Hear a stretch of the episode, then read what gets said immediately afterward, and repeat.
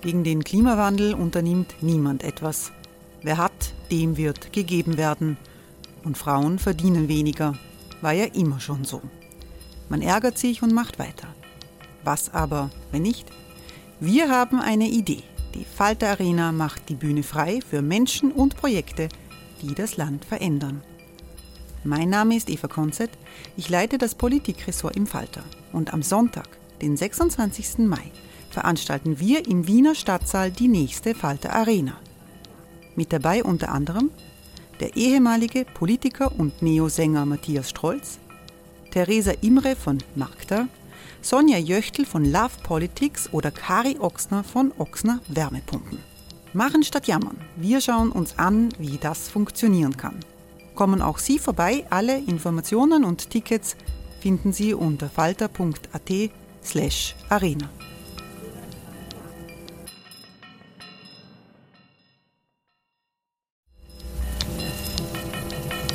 slash arena. Falter-Podcasts werden durch Werbung unterstützt. Das hilft bei der Finanzierung unseres journalistischen Angebots. Quality sleep is essential. That's why the Sleep Number Smart Bed is designed for your ever-evolving sleep needs. Need a bed that's firmer or softer on either side? Helps you sleep at a comfortable temperature? Sleep Number Smart Beds let you individualize your comfort so you sleep better together. JD Power ranks Sleep Number number 1 in customer satisfaction with mattresses purchased in-store. And now, save 50% on the Sleep Number limited edition Smart Bed for a limited time. For JD Power 2023 award information, visit jdpower.com/awards. Only at a Sleep Number store or sleepnumber.com.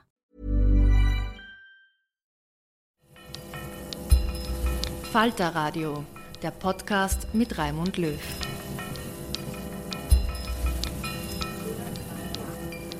Sehr herzlich willkommen im Falter. In dieser Sendung suchen wir nach Auswegen aus dem Sumpf. Gemeint ist natürlich die unendliche Geschichte der Korruptionsaffären rund um die türkise ÖVP. Eine zentrale Figur in diesem Geflecht vermuteter Bestechungen durch Kanzler Kurz und sein Team, das die Staatsanwaltschaft untersucht, ist Thomas Schmidt. Der Mann hat ein umfassendes Geständnis abgelegt. Er war Strippenzieher für Kurz im Finanzministerium. Thomas Schmidt soll dem Korruptionsuntersuchungsausschuss Rede und Antwort stehen an dem Tag, an dem diese Sendung zu sehen ist und zu hören ist. Wir liefern den Hintergrund zu einem wichtigen Tag für die österreichische Innenpolitik. Dazu gehört auch die Frage, wie es politisch eigentlich weitergehen soll in Österreich. Die große Oppositionspartei, die SPÖ, verlangt Neuwahlen, die FPÖ auch ziemlich lautstark. Die Regierungsparteien sind dagegen, auch die Grünen sind dagegen, was einiges an Kontroversen zwischen SPÖ und Grünen auslöst. Ich begrüße sehr herzlich die Fraktionsführerin der Grünen im Korruptionsuntersuchungsausschuss, Nationalratsabgeordnete Nina Tomaselli. Guten Tag. Schönen guten Tag. Ebenfalls gekommen ist Nationalratsabgeordnete Julia Herr. Willkommen. Schönen Tag. Frau Herr ist im Untersuchungsausschuss ebenfalls engagiert. Sie vertritt die SPÖ. Ich freue mich, dass der Falter-Chefredakteur gekommen ist, Florian Klenk. Hallo. Hallo. Und ebenfalls hier ist der Chefredakteur der Wiener Zeitung, Walter Hämmerle. Guten Tag. Danke für die Einladung. Die Wiener Zeitung soll ja als Tageszeitung eingestellt werden. Gegen diesen Beschluss der Regierung gibt es einige Proteste. Ganz kurz bevor wir äh, zum innenpolitischen Tagesthema kommen, gibt es noch Hoffnung, dass irgendetwas revidiert wird an diesem Beschluss, also, die Wiener Zeitung einzustellen? Wenn der, wenn der Entwurf, äh, wie ihn äh, ÖVP und Grüne jetzt äh, zur Begutachtung ausgeschickt haben, so umgesetzt wird, dann war es das nicht nur mit der Tageszeitung, sondern auch mit dem Journalismus, weil in diesem Entwurf viel vorgesehen ist, aber keine, kein unabhängiger Journalismus mehr. Äh, die Pläne reichen von einer Plattform für politische Bildung hin zu einer Content-Agentur, einer, einem Tool für Journalismusausbildung, Weiterbildung und, und eben einer Veröffentlichungsplattform. Die Redaktion mit Partnern und Unterstützern kämpft noch dagegen an. Ob das zu einem guten Ende führen wird, wage ich nach jetzigem Stand nicht zu bewerten, aber die Chancen stehen, glaube ich, überschaubar gut. Es haben ja hunderte Personen einen Aufruf unterschrieben, dass das äh, revidiert werden soll. Äh, jetzt die Wiener Zeitung hat ganz wenige Leser. Und dass eine Regierung überhaupt eine Zeitung herausgibt, ist eigentlich in der westlichen Welt ungewöhnlich. Warum dieser lautstarke Protest, Florian? Ja, weil in Zeiten der Filterbubbles und der Übernahme von Twitter durch Elon Musk sich die Republik ja dieses äh, Medienprodukt leisten könnte, ihr eine redaktionelle Unabhängigkeit gewähren könnte und eine Art öffentlich-rechtlichen Printjournalismus fördern könnte, wenn sie sozusagen einen Schritt weiter denkt als das, was man momentan macht, nämlich zu sagen, das ist irgendeine Content-Plattform und tatsächlich Journalismus in die Hände von unabhängigen Journalisten gibt und sagt, das ist etwas, was sich die Republik leistet, so wie sie sich auch einen öffentlich-rechtlichen Rundfunk leistet. Und gerade in Zeiten wie diesen wäre es notwendig, dass diese Zeitung sozusagen einen Push kriegt, auch einen finanziellen Push kriegt, um Journalismus zu machen. Ich bin da von den Grünen schwer enttäuscht, dass sie dem Herrn Fleischmann hier sozusagen auf den Leim geht. Das sind, glaube ich, auch persönliche kurz bei Presse, Sprech, äh, Presse von gewesen. Und tatsächlich unter einer grünen Regierung ein, ein seriöses Medienprodukt, ein Qualitätsprodukt, das wenige Leute gelesen haben, aber das kann man ja ändern, ähm, zu Grabe trägt. Wird sich daran etwas ändern jetzt an dem Stand, äh, Frau Tomaselli? Ich glaube, was wichtig ist, ist auch ähm, hervorzuheben, was dieses Medientransparenzpaket auch alles kann. Ähm, es äh, wird deutlich mehr auf ähm, Qualität gesetzt, das ist das eine. Und das andere vor allem auf ähm, Transparenz. Und ich glaube, angesichts der der Korruptionsfälle im, im, im Rahmen ähm, wenn es eben um, um Abhängigkeiten mit Medien gegangen ist, ist, ist sind, das wichtige, sind das wichtige Punkte bei der Wiener Zeitung. Ähm, muss man das sicher differenziert betrachten. Also was die Regierung jedenfalls als Ziel, als Ziel gesetzt hat, dass man die inhaltliche Qualität beziehungsweise wie Sie gesagt haben, den Content erhält einerseits und andererseits ähm, auch das was wirklich wichtig ist, was die Wiener Zeitung auch, auch geleistet hat, vor allem in der Vergangenheit ähm, ähm, bei der Journalistinnenausbildung, dass auch der Punkt ähm, jedenfalls mitfinanziert wird in der Zukunft. Aber ich denke, das Ganze ist jetzt ein Begutachtungsentwurf und die Stellungnahmen werden kommen. Ich denke, werden einige Stellungnahmen kommen, sowohl positive, äh, was die neue Förderungsstruktur anbelangt, als auch negative. Und dann wird man sich, wie bei allen anderen Gesetzwerdungsprozessen, sich diese Stellungnahmen sehr, sehr genau anschauen. Frau, Frau Herr, Begutachtung heißt ja in der Regel nicht, dass etwas grundsätzlich geändert wird, oder? Das ist leider der Fall, aber da darf ich nur ganz kurz noch anschließen. Es geht um die Unabhängigkeit im Journalismus. Da ist natürlich redaktionelle Vielfalt gefordert und auch dahingehend kann ich die Kritik nur unterstreichen. Also auch wir halten das für eine absolute Fehlentscheidung. Machen wir mal einen Strich. Äh, kommen wir zur Diskussion rund um den ganzen Komplex der äh, Korruption. Äh, es steht diese Befragung des Thomas Schmidt äh, bevor. Man wird sehen, wie das verläuft. Das Interesse ist riesig. Es wird ein, sicher ein großes österreichisches Medienspektakel. Aber Frau Damaselli, was kann man wirklich inhaltlich erwarten aus Ihrer Sicht? Nun, Thomas Schmidt wird das aussagen, was er aussagen wird. Ähm, was jedenfalls jetzt schon klar ist, wir sind in diesen Untersuchungsausschuss äh, gestartet mit, mit einer These, und ich glaube, das gilt für alle Fraktionen, nämlich, dass die große Täuschung von Sebastian Kurz und seiner Machtzirkel ist aufgeflogen. Ähm, wir haben uns angeschaut, mit welchen Instrumenten er da gearbeitet hat, was sich da alles im Werkzeugkoffer ähm, befunden hat. Und das eine sind gefakte Umfragen, die man Steuergeld finanziert hat. Das andere sind Spezialbehandlungen für Superreiche. Ähm, Sigi Wolf war damals schon bekannt.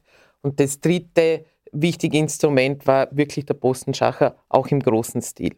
Und all das, mit dem wir eigentlich als Vorwurf bzw. als These gestartet sind, ist jetzt zunehmend und insbesondere mit dem Geständnis von Thomas Schmid ähm, erhärtet sich wirklich zu ähm, handfesten Beweisen. Und was es jetzt braucht, ähm, ist, ähm, dass man die politische Verantwortung klärt. Deshalb äh, schade, dass der Untersuchungsausschuss schon bald abgedreht ähm, wird. Und das andere ist natürlich ähm, die strafrechtliche Seite. da werden die Justizbehörden weiterhin gut und genau ermitteln. Jetzt, äh, der Mann hat äh, ausgesagt in 15 Stunden langen Sitzungen mit der Korruptionsstaatsanwaltschaft, die Geständnisse sind, also sind öffentlich bekannt. Da hat er sich selbst beschuldigt, den Ex-Kanzler beschuldigt. Was wollen Sie jetzt noch mehr von ihm wissen, äh, Frau Herr?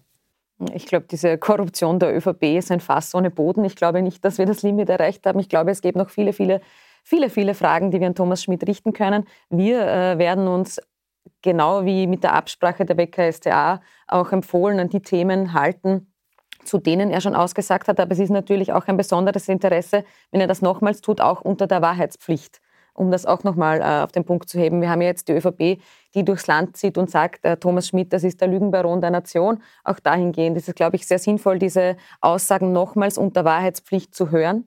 Ähm, denn das geht ja auch nicht zusammen. Also auf der einen Seite zu sagen, Thomas Schmidt, äh, der lügt ja nur, dann auf der anderen Seite zu sagen, außer er telefoniert mit Sebastian Kurz, dann sagt er natürlich die Wahrheit und Sebastian Kurz ist somit entlastet. Also dem hier auch entgegenzutreten, ähm, das werden wir im Untersuchungsausschuss ähm, voranstellen. Und ich denke dann, wie gesagt, geht es natürlich um die politischen Konsequenzen. Wir, die Gerichte, müssen arbeiten, getrennt von allem, was wir politisch untersuchen. Aber dann geht es endlich darum, dass es politische Konsequenzen geben muss es ist nicht mehr auszuhalten. Und im Übrigen darf ich auch noch dazu sagen, wir finden schon jeden Tag in den Unterlagen mehr Beweise für diese mutmaßliche Korruption. Da ist überhaupt noch kein Ende in Sicht. Wir hatten zum Beispiel einen Zufallsfund erst in der letzten Sitzung wieder konnten wir thematisieren, wo wieder illegale Parteienfinanzierung, also ein Verdacht darauf gefunden wurde, wo die damalige ähm, Staatssekretärin Edstadler eine Klausur gemacht hat auf Steuerkosten, aber in Wirklichkeit wurde dort ein ÖVP-Wahlkampf geplant. Also laufend finden wir in diesen Unterlagen neue Beweise. Es verdichtet sich immer mehr. Deswegen muss der Untersuchungsausschuss weitergehen. Es muss letztlich restlos aufgeklärt werden. Wird aber nicht der Fall sein. Nicht? Das ist, das ist unsere Position ist und dafür werden wir bis zur letzten Sekunde auch eintreten. Und natürlich auch klar, es muss Neuwahlen geben. Jetzt, äh, äh Florian äh, Klenk, wenn man sich das anschaut, wird es einen Punkt geben, wo man bei dieser Befragung des äh, Thomas Schmidt, wo man sagen kann, ja, das hat sich ausgezahlt. Das ist klar, dass das nicht nur ein politisches Spektakel ist, wie das die ÖVP sagt. Also ein Kenntnisgewinn. Gibt es da Fragen, wo, wo, wo, du sagst, da müsste man etwas Neues, eine neue Drehung finden? Ich glaube, dass die ganze Befragung ein Erkenntnisgewinn sein wird. Warum? Man kann diese Aussagen von Thomas Schmidt später auf der Website des Parlaments nachlesen. Das kann man zum Beispiel mit seinen Zeugenaussagen so umfassend nicht. Man hört das Ganze mal sozusagen aus seinem Munde. Die Kolleginnen und Kollegen der Presse können sich sozusagen vor Ort ein Bild machen, wie er das erzählt. Mhm. Es können ihn alle Parteien sozusagen dort challengen und auf Widersprüche hinweisen. Und wenn man das Ganze ähm, nicht als Theater sieht oder als Löwinger Bühne, wie das die ÖVP gern hätte, sondern als auch ein reinigendes Tribunal, das sozusagen Korruption einmal öffentlich zur Sprache bringt, vor den Vertretern äh, oder vor den Volksvertretern und Volksvertreterinnen, dann hat das einen unglaublichen dokumentarischen Wert. Also wenn man ihn dort ausreden lässt und wenn man ihn dort wirklich professionell befragt und wenn man das dann als Protokoll lesen kann, glaube ich, ist das ein Stück österreichische Zeitgeschichte. Äh, Herr Hemmerle, äh, kann bei so einer Befragung irgendetwas herauskommen, wo man sagt, das weist in die Richtung Therapie, wie wir rauskommen aus dem gegenwärtigen Sumpf? Ja, Therapie würde man würde heißen, für wen? Ich glaube, dass sich einige Therapie fühlen könnten. Äh, was der Florian Klenk gesagt hat, äh, nicht als Bühne. Äh, Politik ist natürlich immer Bühne und das Parlament vor allem und eine Institution wie der U-Ausschuss, der so im Fokus der, des öffentlichen Interesses steht, ist natürlich noch einmal zum, zum Quadrat mehr Bühne. Also von dem her äh, werden es, äh, und es ist die schärfste Waffe des Parlaments, der, der, der, der Opposition in unserer institutionellen Demokratie. Das heißt, äh, äh die Opposition wird alles tun, die Glaubwürdigkeit von Thomas Schmidt als potenzieller Kronzeuge quasi äh, zu untermauern und die ÖVP wird alles daran setzen, äh, seine äh, Glaubwürdigkeit zu erschüttern. Äh, was dann wirklich herauskommt, ich, ich glaube, die ÖVP weiß schon relativ gut, äh, was, sie, was sie an Mühlsteinen an den Füßen und dem Hals äh, aus der Ära kurz mit sich herumträgt. Ja? nicht 100 Prozent der ÖVP vielleicht, aber ich glaube, es sind deutlich mehr als 50 Prozent, würde ich sagen. Aber 50 Prozent ist keine Mehrheit in der Partei. Äh, jedes Wahlergebnis beim Parteitag von 50 plus eine Stimme äh, ist eine Niederlage, die zum sofortigen Rücktritt in der normalen Zeit führen würde. Und tatsächlich sind einfach in der ÖVP nach wie vor führende Personen aus dieser Ära äh, am Werk und nicht zu reden von der Vielzahl der Funktionäre, die überhaupt erst an Mandate, an Funktionen gekommen sind. Äh, von so äh, einem Wahlsieger verabschiedet man sich nicht äh, über Nacht. Das ist kompliziert. Äh, gerade für eine politische Partei. Äh, und deswegen ist es, glaube ich, ein schrittweiser Prozess, der in den Führungszirkeln der ÖVP sicher schon relativ weit vorangeschritten ist, äh, aber der noch lange nicht abgeschlossen ist. Jetzt hat es vor dieser Befragung Gespräche gegeben zwischen den Fraktionsführern und der Korruptionsstaatsanwaltschaft, die ähm, irgendwie eingrenzen möchte, was da besprochen wird. Zum Verständnis für alle, die nicht so im Detail diese, diese juristischen äh, Feinheiten kennen. Warum ist das nötig und was ist da rausgekommen? Heißt das jetzt, Sie können nicht all die Fragen stellen, die Sie wollen? Äh, oder Sie verzichten auf bestimmte Fragen und wenn ja, auf welche? Ja, wir können nicht alle Fragen stellen, die wir wollen. Aus einem ganz einfachen Grund, weil es uns allen, also nicht allen, aber ich sage jetzt mal der Mehrheit ähm, der Abgeordneten dort, weil es wichtig ist, dass wir die Ermittlungen nicht gefährden. Und das ist genau ähm, die Befürchtung, die die WKStA und die Justiz hat. Ähm, Thomas Schmidt hat noch nicht vollständig ausgesagt und bei den Teilen, der ausgesagt hat, haben wir Unterlagen zur Verfügung bekommen, wo Aktenteile einfach geschwärzt sind. Wieso? Weil die Korruptionsermittlerinnen und Korruptionsermittler ähm, diese Information noch brauchen für weitergehende Ermittlungen. Und deshalb sind sie auf uns zugekommen und haben uns gebeten, ob wir quasi in einer Selbstbeschränkung darauf verzichten, andere Themen anzusprechen, wie jene, die ohnehin in, in diesem umfassenden ähm, Geständnis ähm, äh, erwähnt sind. Und vier Fraktionen waren sich da relativ schnell einig und haben gesagt, das machen wir selbstverständlich, weil ein Untersuchungsausschuss kann Ermittlungsarbeit nicht gefährden oder gar torpedieren. Und äh, wie es ganz oft im Untersuchungsausschuss ist, sieht es die ÖVP diametral anders. Sie hätten gerne gehabt, dass die äh, Korruptionsermittler gar eine Liste übersenden, was man alles nicht fragen äh, kann, was auf der anderen Seite natürlich heißt, dass sie selbst als beschuldigt, das darf man ja nicht vergessen, die ÖVP ist beschuldigt in der Weinschab-Causa als Verband, welche Themen da mitunter Thomas Schmid noch ausgesagt hat. Und das ist tatsächlich nicht das erste Mal. Äh, das ist ein Missbrauch, ganz klarer Missbrauch des Parlamentarischen Untersuchungsausschussinstrumentes. Ähm, nach, nach, ähm, nach dem Wunsch der ÖVP im Übrigen, ähm, dass sie auch die kom komplette Kommunikation abgreifen wollten von der WKStA, das kommt ja noch dazu, hat übrigens der VfGH mehrfach schon ähm, vereitelt, diesen Plan wiederum finde ich ein absolutes No-Go und ein absoluter Grenzübertritt. Jetzt aber, äh, Frau Herr, äh, ist das nicht dann äh, eine Selbstbeschränkung? Also dürfen Sie bestimmte Fragen, müssen Sie, können Sie die in der Schärfe, in die Sie sie gern stellen würden, jetzt nicht stellen aufgrund von Rücksichtnahme auf die Justiz? Nimmt das nicht ein bisschen auch eine Legitimation dem Ausschuss, weil man hat das Gefühl, irgendwo ist da ein Korsett? Nein, gar nicht. Ich glaube, das war ja auch in der Vergangenheit schon öfter üblich. Also wenn ich mich jetzt richtig erinnere, gab es ja auch beim Telekom-Skandal beispielsweise damals einen Untersuchungsausschuss, wo man damals sagte, okay, äh, gewisse Personen lädt man jetzt nicht, man will die Ermittlungen nicht gefährden. Das heißt, das gab es schon öfter, das ist eigentlich auch Usus. Also dass sich die ÖVP hier querstellt, ist tatsächlich ähm, ein Skandal natürlich, äh, wiederum ein erneuter Untersuchungsausschuss. Und es ist ja eine freiwillige Selbstbeschränkung. Es ist ja nicht so, dass die WKStA eine Frage verbieten könnte. Auf gar keinen Fall. Die Fragen stellen die Abgeordneten, dazu sind wir gewählt. Aber wenn wir der Meinung sind, wir wollen Ermittlungen nicht äh, beschränken, können wir das freiwillig tun. Und das ist, denke ich, auch im Sinne der Bürger und Bürgerinnen, die ja ebenfalls wollen, dass hier sinnvoll ermittelt werden kann und hier nicht gestört wird. Sind das zwei, zwei völlig verschiedene Strenge der Untersuchungen, Florian Genk, die da äh, offensichtlich einander in die Quere kommen. Das eine ist sozusagen die politische Untersuchung, die ja letztlich dazu führen soll, dass wir bessere Gesetze bekommen. Das ist die Aufgabe des Nationalrats.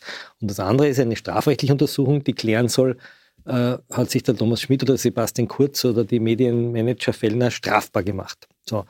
Das, was schon interessant ist, in der Frage ist, was würde passieren, wenn morgen Thomas Schmidt gefragt wird, konstruieren wir irgendwas, wurden auch, haben auch andere Entscheidungsträger in der Wirtschaft zum Beispiel Bestechungshandlungen gesetzt, haben andere Medienleute Inseratenkorruption zu verantworten. Müsste dann Thomas Schmidt aussagen oder könnte er sich entschlagen? Er kann sich meinem Verständnis nach nicht mehr entschlagen, indem er sagt, ich ähm, ich könnte mich selbst belasten, weil als Grundzeuge muss er ja alles, was er weiß, offenlegen. Er könnte dann sagen, wenn ich das jetzt sage, gefährlich die Ermittlungen.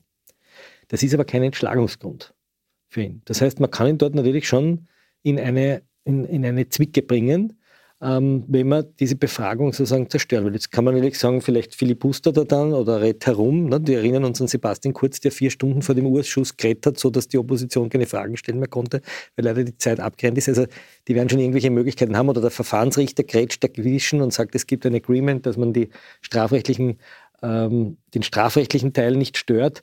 Aber man kann natürlich dort diese Untersuchung äh, torpedieren und ich bin überzeugt, dass die ÖVP das tun wird, weil natürlich nichts unangenehmer ist als Thomas Schmidt und man schauen wird, dass Thomas Schmidt dort stottert. Ja. ja. ich will nur vielleicht ergänzen, es äh, widerspricht ja überhaupt nichts, jetzt Thomas Schmidt zu laden und zu den Themen zu fragen, die auch von der WKStA beispielsweise äh, vorgeschlagen wurden. Ich meine, das sind ja Themen. Sigi Wolf, ja, wie konnte sich hier ein, ein, äh, ein so reicher Mann ganz einfach, dadurch, dass er seine ÖVP-Freunde im Ministerium angerufen hat, mehrere Millionen an Steuergelder sparen, das uns heute übrigens fehlt. Ja, wir brauchen dieses Steuergeld. Beinschab-Affäre, ganz viele weitere Themen. Also das füllt einen Befragungstag und dann spricht überhaupt nichts dagegen, beispielsweise im Dezember, nachdem äh, Thomas Schmidt weitere Gespräche mit der WKStA geführt hat, ihn nochmals beispielsweise vorzuladen und auch andere Fragen dann zu klären. Deshalb ist es aber auch so wichtig, und ich will es nochmals betonen, dass dieser Untersuchungsausschuss nicht abgedreht wird, weil es sind noch viele weitere Fragen offen. Und auch, ähm, was wir als SPÖ vorgeschlagen haben, also dass wir uns jetzt, äh, dass wir zu gewissen Themen noch keine Fragen stellen, war ja auch ein Vorschlag, den wir jetzt gemacht haben, zeitlich begrenzt einmal bis Ende November. Also wir haben durchaus auch weitere Fragen, die wir zu gegebener Zeit auch stellen wollen. Quality sleep is essential. That's why the Sleep Number Smart Bed is designed for your ever-evolving sleep needs. Need a bed that's firmer or softer on either side? Helps you sleep at a comfortable temperature? Sleep Number Smart Beds let you individualize your comfort so you sleep better together. JD Power ranks Sleep Number number 1 in customer satisfaction with mattresses purchased in-store. And now, save 50% on the Sleep Number limited edition Smart Bed for a limited time. For JD Power 2023 award information, visit jdpower.com/awards. Only at a Sleep Number store or sleepnumber.com. Die äh, Beschluss, ein möglicher Beschluss auf Verlängerung, der müsste gefällt werden von Neos, SPÖ und FPÖ gemeinsam. Die Neos sind da im Augenblick nicht dafür. Man wird schauen, ob es dabei bleibt. Jetzt noch, äh, Herr Hemmerle, dieses äh, Telefongespräch, das äh, äh, der Sebastian Kurz äh, veröffentlicht hat, also geführt hat mit Schmidt vor einem Jahr, ziemlich genau einem Jahr, zwei Wochen nachdem er als Kanzler zurückgetreten ist, wo er suggestiv fragt, ich habe doch, steckt doch nicht wirklich dahinter, aber der Thomas Schmidt ist nicht jemand, der dort sehr gut aussteigt, sehr glaubwürdig aussteigt, oder? Hat das irgendeine Bedeutung? Das ist jetzt äh, abgedruckt in allen, allen Medien, dieses Gespräch. Ist auch ungewöhnlich, dass ein äh, ehemaliger Kanzler jemanden ab, aufnimmt, ein Telefongespräch, oder? Haben, haben Sie wahrscheinlich noch nicht gemacht, oder? Ah, Ohne ah, Wissen des ja, Betroffenen. Ja, autorisierte Interviews nehme ich regelmäßig aus. Ja, ja, aber das, da weiß die Person, aber da weiß die Person das vorher. Äh, dann weiß die Person das vorher. Äh, wir werden uns an, wir mussten uns an viele äh, Neuerungen in dieser Republik gewöhnen. Äh, äh, Bundeskanzler, die Vertrau oder persönliche Gespräche aufnehmen, ohne das Wissen des anderen gehören dazu und es wird noch nicht das Ende sein. Also ich glaube, wir werden noch auf einige Sachen äh, draufkommen, die wir uns vorher vielleicht so nicht vorgestellt haben. Äh, aber noch ganz kurz anschließend äh, äh an das, ich glaube, es ist ein bisschen schwierig, äh, der ÖVP vorzuwerfen, dass sie versucht, sich mit allen ihr zur Verfügung stehenden Möglichkeiten gegen, äh, in, diesem, in diesem U-Ausschuss zur Wehr zu setzen. Er ist ein politisches Mittel gegen die Kanzlerpartei. Äh, äh, es ist die schärfste Waffe des Parlaments, ich habe es gesagt. Äh, und ich glaube nicht, dass man von der ÖVP, das ist nicht in ihrer Natur, in ihrem Selbstverständnis als fast pragmatisierte Machtpartei in diesem Land, dass sie sich quasi wie ein Lamm zur Schlachtbank führen lässt. Das heißt, diese Partei ist auch mit allen Wassern gewaschen, versteht das Machthandwerk. Es hat lange genug gedauert, bis sie diese Vorwürfe, glaube ich, ernst genug genommen hat zeigt auch den Wechsel im Generalsekretariat von Sachs-Lehner zu Stocker. Äh, und die ÖVP wird jetzt versuchen, alle ihr zur Verfügung stehenden Elemente auch im U-Ausschuss Äh, äh, und das wird in der morgigen Sitzung spannend werden. Wie Sie und die sind ja legitim, der Einsatz dieser Instrumente der, der ist legitim. Der ist schwer ihr zu verbieten. Ja, man kann es rechtsstaatlich bedenklich finden, aber dann hätte man keine parallele Möglichkeit eines politischen Urausschusses zu laufenden strafrechtlichen Ermittlungen einführen dürfen. Also es ist eine heikle Geschichte. Ich finde, dass beide Positionen von einer neutralen Position her legitim sind, sich zu verteidigen als Beschuldigter, auch mit scharfen politischen Waffen, auch wenn dort bisherige Grenzen des Akzeptablen neu definiert werden. Wir erleben halt permanent, dass Grenzziehungen neu gezogen werden äh, in die andere wie in die äh, eine Richtung. Äh, und was das Phänomen äh, Thomas Schmidt angeht, ich glaube, seine Geschichte oder seine tiefenpsychologische Analyse ist noch nicht ganz abgeschlossen.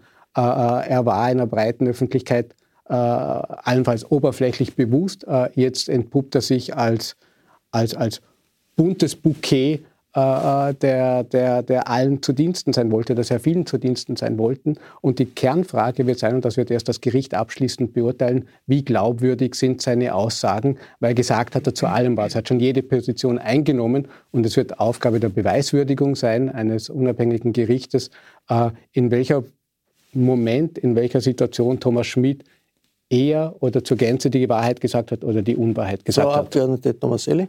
Herr Himmel, jetzt muss ich Ihnen widersprechen. Ich glaube Unbedingt. nicht, ich glaube nicht dass ähm, gerade in der Politik nicht alles, was erlaubt ist, ist auch legitim. Ähm, weil was wir hier schon sehen... Ähm, bei, eine politische Grenze. Nein, nein, also nochmals, ich glaube, man muss es nochmals verdeutlichen. Was die ÖVP hier tut als Beschuldigte, darf man nicht vergessen, die Fraktion, die Urschussfraktion ähm, der beschuldigten Partei ÖVP möchte über den Umweg vom U-Ausschuss ermittlungsrelevante Informationen bekommen. Das erste Ansinnen war, die, also die komplette Kommunikation, alle E-Mails, Chats der kompletten WKSDA abzugreifen. Das haben wir als andere Fraktionen äh, verhindert mit, mit Antrag. Sie sind dann zum VfGH, sind bereits mehrmals abgeblitzt mit diesem Ansinnen. Und jetzt wollen sie wiederum sich einen Informationsvorteil äh, verschaffen, ähm, indem sie wissen möchten, zu was hat Thomas Schmidt denn noch alles ausgesagt um sich halt natürlich dann Was vorzubereiten. Und das, ist, ist ein, und das ist ein Missbrauch, finde ich, äh, des parlamentarischen Instruments. Und wenn Sie sagen, die ÖVP tut alles, um sich zu verteidigen. Wir haben äh, Anträge gestellt, nämlich wir haben äh, verschiedene Teile rausgenommen aus, der, aus, aus dem Geständnis und gesagt, da hätten wir noch ergänzende, gern ergänzende äh, äh Aktenlieferung. Zum Beispiel, äh, stimmt es überhaupt, dass es keine Steuerprüfung gegeben hat? Was ist mit dem Teilbereich bei der Steuerprüfung von René Benko, was sein Privatjet anbelangt? Und es ging auch noch ergänzend um Postenbesetzungen. Da wiederum hat die ÖVP nicht mitgestimmt oder selber einen Antrag gestellt und gesagt, jetzt, wir wollen jetzt den Beweis führen, dass das anders schon ist. auf, ja? Frau Tomaselli, wahnsinnig viel Verständnis für Ihren Koalitionspartner ja. bringen Sie nicht auf. Das ist eigentlich, nachdem Sie in einer funktionierenden Koalition sind, äh, erstaunlich. Jetzt äh, machen wir mal einen Strich. Ja, darf ich da, eine Hypothese. Ich glaube, dass das Aus des U-Ausschusses äh, durch die Entscheidung der NEOS vor allem für die Koalition ein Problem ist weil dieser U-Ausschuss auf parlamentarischer Ebene war natürlich auch ein Wut, ein Frustventil für den grünen Parlamentsclub, äh, auch Signale an die Basis zu setzen, dass hier quasi in einem wohl abgesteckten äh, Bereich harte Konfrontation mit dem Koalitionspartner gemacht werden konnte. Mit dem Wegfall des Urausschusses äh, ist die Gefahr oder das Risiko für die Regierungsstabilität, glaube ich, größer, äh, dass diese Konflikte in den Nationalrat, in die Clubs hineingehen, also in das Plenum des Nationalrats hineingehen und in den Ministerrat hineingehen. Warum, Frau, Frau, Frau Abgeordnete, sind die Grünen jetzt wirklich gegen Neuwahlen? Denn wenn man sie ihnen so zuhört, wenn man die gesamte Diskussion sich anhört, auch die Stellungnahme des Bundespräsidenten, der sagt, unsere Demokratie nimmt massiven Schaden, die Substanz der Demokratie. Kann man da wirklich sagen, na, wir haben also diese und jene zwei, drei, vier mehr oder weniger interessante Projekte, die wollen wir noch durchbringen, äh, äh, anstatt einfach zu sagen, wir brauchen einen klaren Strich, wir müssen einen Neuanfang machen. Äh, warum wehren sich die Grünen da dagegen? Es geht eben genau nicht um, um zwei, drei äh, interessante Projekte. Ich möchte es aufgreifen, der Bundespräsident, mich hat das Sprachbild, das er verwendet hat, wirklich äh, auch sehr bedrückt. Also er hat ja gesagt, ähm, da gibt es einen Wassereinbruch und die Bausubstanz ist gefährdet. Und mit der Bausubstanz hat er die Demokratie gemeint, hat vor allem den Vertrauensverlust gemeint ähm, der Bevölkerung. Ähm, und was es jetzt braucht, finde ich, ist schon, dass man Verantwortung übernimmt und eben, und eben nicht wegrennt, weil diese Bausubstanz, die werden wir nicht wir werden das nicht richten können mit einer Pinselsanierung. Wir brauchen grundlegende Veränderungen und dafür stehen wir halt eben auch. Wir müssen diese Transparenzpakete Infofreiheit statt Amtsgeheimnis, das Antikorruptionsstrafrecht, aber auch der unabhängige Generalbundesstaatsanwalt. Wir müssen das wirklich über die Linie bringen. Es geht nicht um ein, zwei äh, interessante Projekte. Es geht um die grundlegende Sanierung, damit wirklich die Bevölkerung auch ein Zeichen sieht und sieht, jawohl, wir können uns wieder auf unsere Politik verlassen. Warum überzeugt Sie das nicht, Frau Abgeordnete Herr? Na, wie soll man jetzt mit der ÖVP gegen Korruption vorgehen. Das ist irgendwie ein Witz in sich selbst. Das ist so, würde man sagen, ich will schwimmen gehen, aber nass werden will ich nicht. Wir sehen ganz klar, dass die ÖVP hier sämtliche Fortschritte natürlich blockiert. Und der Punkt ist, diese Partei muss in Opposition geschickt werden. Die muss sich selbst einmal äh, reflektieren und erneuern. Und es ist nicht mehr tragbar, dass man so weitermacht. Und der Punkt ist ja auch, da geht es uns gar nicht nur um das Thema Untersuchungsausschuss und Vergangenheitsbewältigung, sondern es ist ja nach wie vor ein aktuelles Thema. Wenn wir uns anschauen, die COFAG, wie hier Corona-Gelder vergeben wurden, da das hat man ja auch Behörde, die, äh, genau, wo entschieden wurde, äh, wie hier auch Gelder die, an die Wirtschaft verteilt hat. Genau, wie hier Gelder verteilt werden an die Wirtschaft, Corona-Hilfsmaßnahmen, dann wurde das ja erneut am Parlament vorbei vergeben, dieses Geld. Man hat uns immer angeboten, ihr könnt in irgendeinen Beirat gehen, aber der war stumm und taub, da hätte man gar nichts machen oder kritisieren können. Und deshalb sehen wir, dass auch in diesen Fragen ja weiterhin Transparenz verhindert wird, wo wir jetzt stark versuchen aufzuklären, wie wurden denn diese Gelder verwendet. Also es ist ja auch nicht nur die Vergangenheitsbewältigung, sondern auch das tagtägliche aktuelle Geschehen, solange die ÖVP in dieser Regierung sitzt,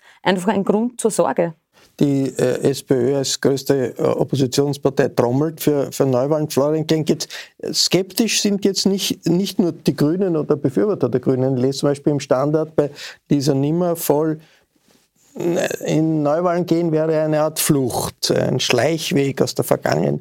Äh, wie ist das äh, aus der Sicht des nicht jetzt parteipolitischen Taktikers, sondern des naja, äh, Publizisten? Wenn man sich die seriösen Umfragen anschaut, dann sieht man, dass die FPÖ gerade einen Aufwind erlebt und dran ist, sozusagen die, FPÖ. Die FPÖ, die ja. Freiheitlichen einen Aufwind bekommen und sozusagen der SPÖ ganz nahe rücken. Ich weiß nicht, wie man diesen Umfragen glauben darf und das ist alles sehr volatil. Aber es ist natürlich im Interesse der ÖVP nicht zu wählen, weil die Leute irgendwann diese Korruptionsaffären vergessen werden. Irgendwann wird die ÖVP sagen, wir wissen gar nicht, wer Sebastian Kurz war und Thomas Schmidt schon gar nicht. Das, mit dem haben wir nichts zu tun. Ich erinnere ein bisschen an die FPÖ, die es ja auch immer wieder geschafft hat, sich sozusagen zu häuten von korrupten äh, äh, Etagen. Ähm, die Grünen haben natürlich jetzt kein Interesse, weil sie auch in den Umfragen eher nach unten plumpsen würden. Also beide haben sozusagen, glaube ich, weniger die staatliche Verantwortung vor Augen, sondern ihre eigenen Mandate, die äh, schwinden würden. Und ähm, die SPÖ hat jetzt gerade noch sozusagen äh, führt, profitiert von der von der Schwäche der ÖVP und führt, äh, hat aber jetzt auch nicht gerade irgendwie sozusagen, äh, sozusagen eine Vote-Getterin an der Spitze, die jetzt richtig sozusagen als Political Animal Druck macht, ja, was man ein bisschen erwarten würde in Situationen wie diesen. Also ich erinnere nur an die, ich höre mir immer sehr gerne Reden an, wenn ich mir die Rede davor SPÖ-Abgeordneten anhören, sie vergleichen mit der Rede des Bundespräsidenten, da klingt ja der Bundespräsident fast schon wie ein, wie ein Radikal-Oppositioneller dagegen. Ja? Ähm, also ich weiß nicht, ob man mit diesem viel gut Wahlkampf wirklich die Schlacht gewinnen wird, wenn dagegen dahinter schon ein Kickel anfängt zu sagen, er wird bald den Kanzleranspruch stellen. Also auf Zeitspielen nutzt den Konservativen im Land, auf Zeitspielen nutzt letztlich der ÖVP, die sich dann irgendwie wieder konsolidieren und erfangen wird. Irgendwann werden die Leute die Korruptionsaffären vergessen haben, werden sagen, sind eh alle gleich. Und das ist sozusagen am Schluss wird es, glaube ich, vielleicht auch dank des Antretens von äh, Dominik Vlasny dann doch wieder eine Mehrheit rechts der Mitte geben und dann wird man halt entweder eine große Koalition haben oder eine schwarz-blaue. Herr Hemmerli, ist nicht das Argument, äh, dass in einer instabilen Situation, wo so viele Krisen zusammenfallen, die äh, Sicherheitssituation, den Krieg, die Inflation, jetzt kommt, kommt wieder Covid, dass man sagt, da in einer extremen Krisensituation ist eine stabile Regierung ein Wert an sich. Das ist ja ein bisschen für mich, äh, steht hinter dem Argument der, der Grünen ge, ge, gegen Neuwahlen. Ist das etwas, was nicht auch zählt? Oder ist doch aus Ihrer Sicht dominant, äh, dass die Parteien, die jetzt in der Regierung sind, halt verlieren würden, wenn es jetzt Wahlen gäbe? Neuwahlen sind in einer Demokratie, glaube ich, nie ganz falsch.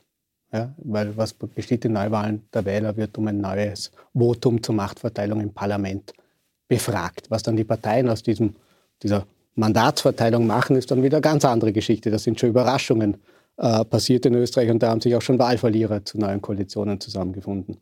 Äh, und ja, wir erleben äh, äh international, äh, auch innenpolitisch mit der Energiekrise, Inflation, äh, eine, eine, ein Ukraine-Krieg, eine, eine unglaubliche Amassierung von, von Krisensituationen. Gleichzeitig finden fast jedes Wochenende irgendwo in Europa oder im angrenzenden Bereich Wahlen statt. Das heißt, es ist möglich. Stabile Regierung äh, äh, notwendig? Ja, sicher. Wie stabil ist die Regierung?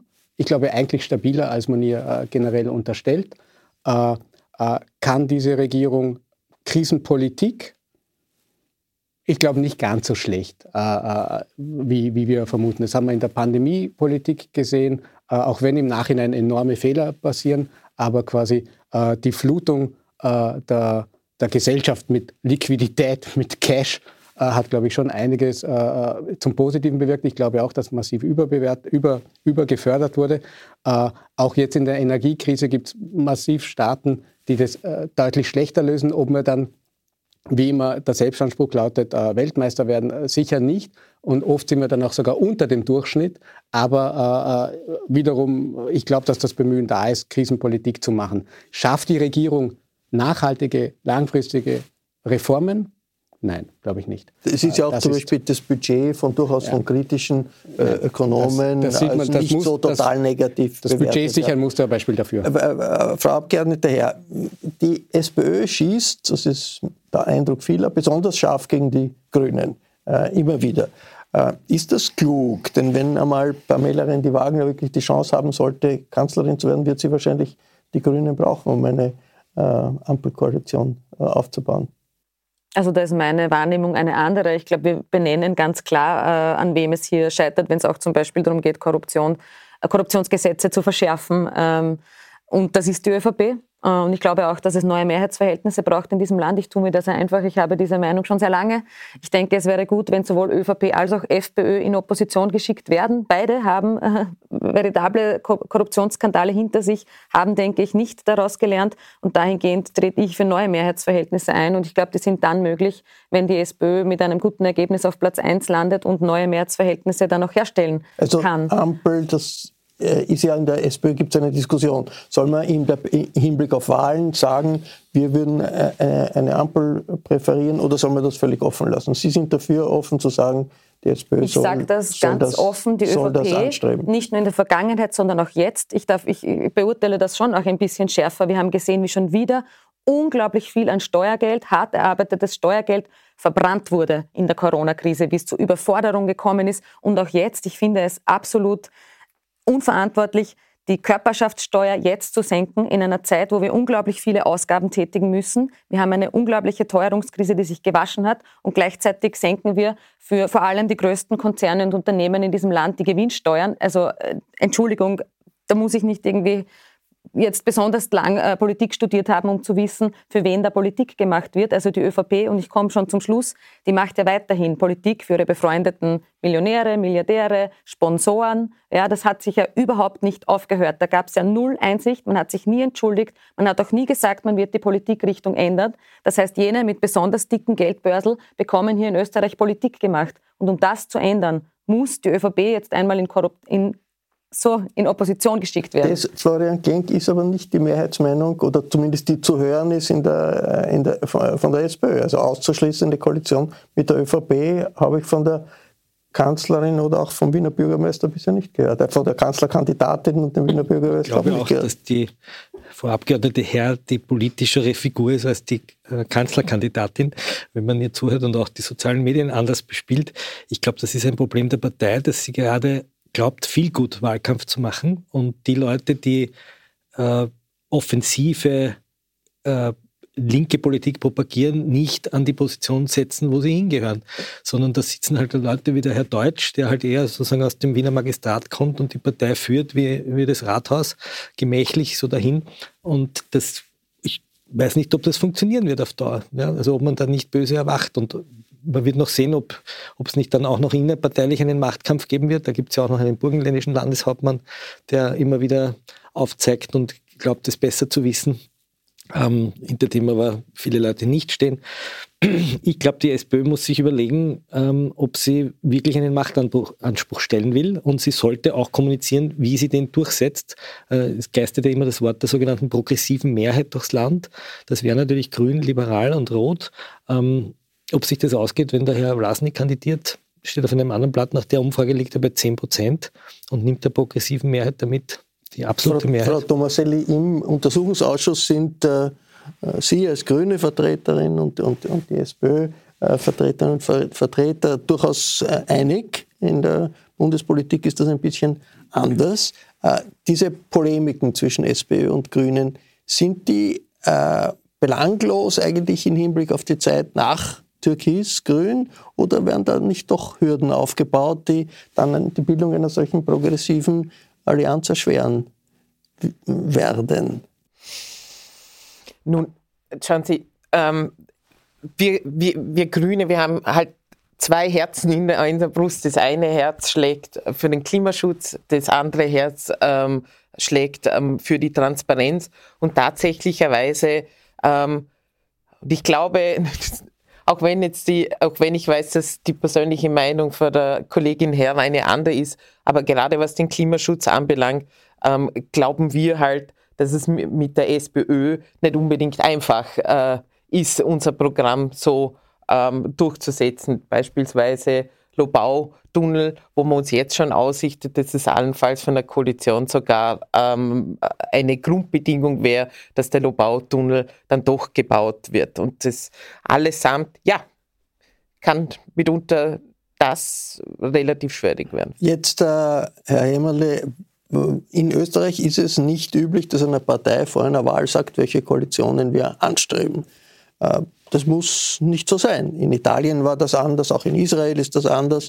Äh, wäre das nicht ein Schluss, ein, ein, ein, ein Schlussstrich äh, und ein, eine neue Zeit, wenn die Parteien sagen würden, also die SPÖ, andere auch, wir wissen nicht, ob es sich ausgeht, ob, ob sie, aber wir würden eine Koalition die SPÖ halt eine, eine progressive Koalition befürworten, andere anders. Da müssen nun alle Parteien ein realistisches Bild geben, was nach Wahlen äh, angestrebt wird. Wäre das nicht sinnvoll? Das wäre äh, sicher sinnvoll, es wäre auch wunderbar, es wäre auch ehrlich dem Wähler gegenüber. Äh, allerdings ist auch der Wähler in Österreich, äh, so wie die Parteien, ambivalentes Wesen. Äh, nicht alle SPÖ-Wähler wie auch alle SPÖ-Funktionäre wollen eine progressive Regierung in diesem Land. Äh, nicht alle Neos-Wähler wollen unbedingt Teil einer linksliberalen Regierung sein. Auch nicht alle ÖVP-Wähler wollen immer zwangsläufig schwarz-blau oder sowas oder türkis-grün. das heißt, solange die Parteien in sich selber unschlüssig sind, es keine klare Blockbildung in diesem Land gibt zwischen Mitte links und Mitte rechts und diese Blöcke dann auch quasi halbwegs lose Verein zu Wahlen antreten mit einer klaren Rollenverteilung auch, die vorher ausgemacht ist, solange wird eine solche klare Ansage vor Wahlen äh, möglicherweise mal gemacht werden, aber es gibt keinerlei Garantie, dass sie nach den Wahlen auch tatsächlich eingehalten werden kann. Äh, das halte ich für illusorisch äh, in dem Zustand, wie Österreichs Politik jetzt ist, weil beide Mitteparteien äh, einfach noch ambivalent nach links wie nach rechts schielen. Es gibt tatsächlich starke Kräfte nach wie vor in der Sozialdemokratie, die lieber auf eine große Koalition schielen. Und es gibt äh, äh, gleichzeitig auch äh, Kräfte in der ÖVP, die lieber den Juniorpartner in einer großen Koalition spielen, wie versuchen, sich zu regenerieren in einer Oppositionsphase. Also das halte ich in der momentanen Phase der Österreichs Innenpolitik für völlig illusorisch. Ja, ich, ich glaube, es geht weniger darum, äh, was man sich jetzt persönlich individuell wünscht und dass es verschiedene Kräfte in verschiedenen Parteien gibt, die manchmal auch widersprüchliche Meinungen haben. Das ist jetzt nicht eine besonders große Neuheit, das ist immer der Fall. Die Frage ist, was erfordert die gegebene Zeit und was erfordert die aktuelle Situation von den politischen Parteien. Und da geht es weniger um die persönliche Befindlichkeit als um das, was man jetzt machen muss. Und so geht es jetzt nicht weiter in Österreich. Das, wenn, wenn wir so weitermachen, entschuldige, da verliert jeder Bürger, jede Bürgerin das Vertrauen. Wenn wir weiterhin äh, sehen, dass es ähm, nicht nur Postenschacher gibt, sondern dass es eben zutiefst demokratiepolitisch bedenkliche Faktoren gibt, dass Politik käuflich wird. Wir haben gesehen, wir haben das auch im Ibiza-Untersuchungsausschuss schon gesehen, dass hier Spenden geflossen sind und danach gab es genau für diesen Sponsor ein Gesetz. Na, was ist denn das, wenn nicht ein Ende ein langsames Entschleichendes der Demokratie. Es muss jede Stimme gleich viel wert sein und es muss auch unabhängig davon sein, wie viel Einkommen, wie viel Vermögen habe ich, weil in unserem Herzen schlägt eine soziale Gerechtigkeit vor allem, die endlich wieder ähm, führen muss. Und somit komme ich auch zu meinem Abschluss. Die SPÖ stellt den Machtanspruch. Das ist ganz unwidersprochen und wir sind der Meinung, dass wir es besser können und deswegen bringen wir auch einen Neuwahlantrag heute ein. Da sind wir uns ganz klar da gibt es auch keine Widersprüche. Ein Neuanfang ohne mehr Ehrlichkeit in der Politik, nämlich auch im Sinn auf, äh, welche Koalition man haben will nach Wahlen. Ist das überhaupt möglich, ich Florian Kling? Ich habe mich plagt das so ein Traum und der schaut ungefähr so aus. Die SPÖ wird die nächsten Wahlen knapp gewinnen. Das wird sich irgendwie ausgehen. Äh, eine rot-grün-liberale Mehrheit geht sich knapp nicht aus. Es wird eine Koalition mit der ÖVP geben und die ÖVP wird sagen, machen wir gern, aber die Innen- und das Finanzministerium kehrt uns, die Justiz auch. Und äh, sonst machen wir eine blau-schwarze Regierung und die SPÖ wird sagen, wir haben euch vor blau-schwarz gerettet und wir sitzen wieder genau dort, wo wir sitzen, nämlich in einem nicht reformierbaren Land. Das wäre sozusagen der Worst Case, glaube ich, ja, dass man einfach weitermacht wie bisher. Ähm, das wird wieder die Ränder stärken, das wird wieder die Freiheitlichen stärken. Ähm, das wird ich vermisse eine wirkliche politische, sozusagen diese, diese wirkliche politische Auseinandersetzung. Und ich glaube, gerade jetzt könnte ja eine linke Bewegung ganz klar sagen, wofür sie eigentlich da ist, ja, wofür es einen Staat braucht, wofür es eine, eine auch vom Staat stärker kontrollierte Energiepolitik braucht, warum es äh, eine, eine äh, sehr äh, starke mit westlichen Werten orientierte Außenpolitik braucht, das könnte man ja alles jetzt kommunizieren, aber stattdessen gibt es halt so viel gut Videos. Ähm. aber vielleicht gibt es ja doch einen Meinungsbildungsprozess in den Parteien auch sehr ein bisschen über diese Schockstarre, was Ideen betrifft und was Weiterentwicklung betrifft, die wir ein bisschen spüren jetzt. Und gibt ja auch einige Anträge, die zeigen, wie man eben Energiepolitik neu machen könnte war, und die wieder öffentlich organisieren kann. Das war ein Versuch auszuloten, welche Auswege aus dem Sumpf der Korruption in der österreichischen Politik geben kann. Ich bedanke mich sehr herzlich für eine spannende Runde. Danke für Ihr Interesse. Wenn es etwas aufzudecken gibt in der österreichischen Innenpolitik, dann passiert das ziemlich sicher im Falter, ein Abonnement des Falter oder auch ein Geschenksabo. Das sind alles gute Ideen. Danke für Ihr Interesse. Bis zur nächsten Sendung.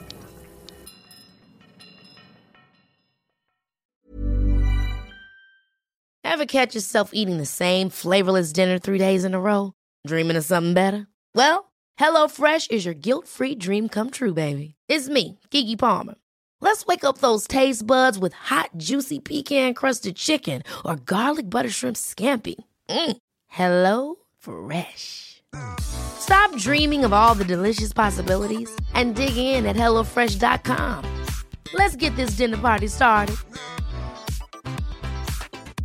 The secret to visibly firmer, summer ready skin is here. Osea's number one best selling Andaria Algae Body Oil. Clinically proven to instantly improve skin elasticity and transform dull, dry skin to silky, soft, and unbelievably glowing. Rich yet never greasy, Andaria Algae Body Oil is formulated with sustainably sourced seaweed to help replenish the skin's moisture barrier and seven nourishing active botanical oils for results you can see and feel all over. The best part? Its signature scent. A blend of freshly squeezed grapefruit, cypress, and mango mandarin transports you to sun kissed summer days. This all natural scent is unforgettable.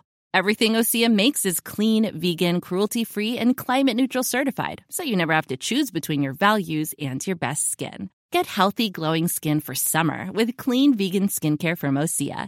Get 10% off your first order site wide with code GLOW at OseaMalibu.com. That's OSEAMalibu.com code GLOW.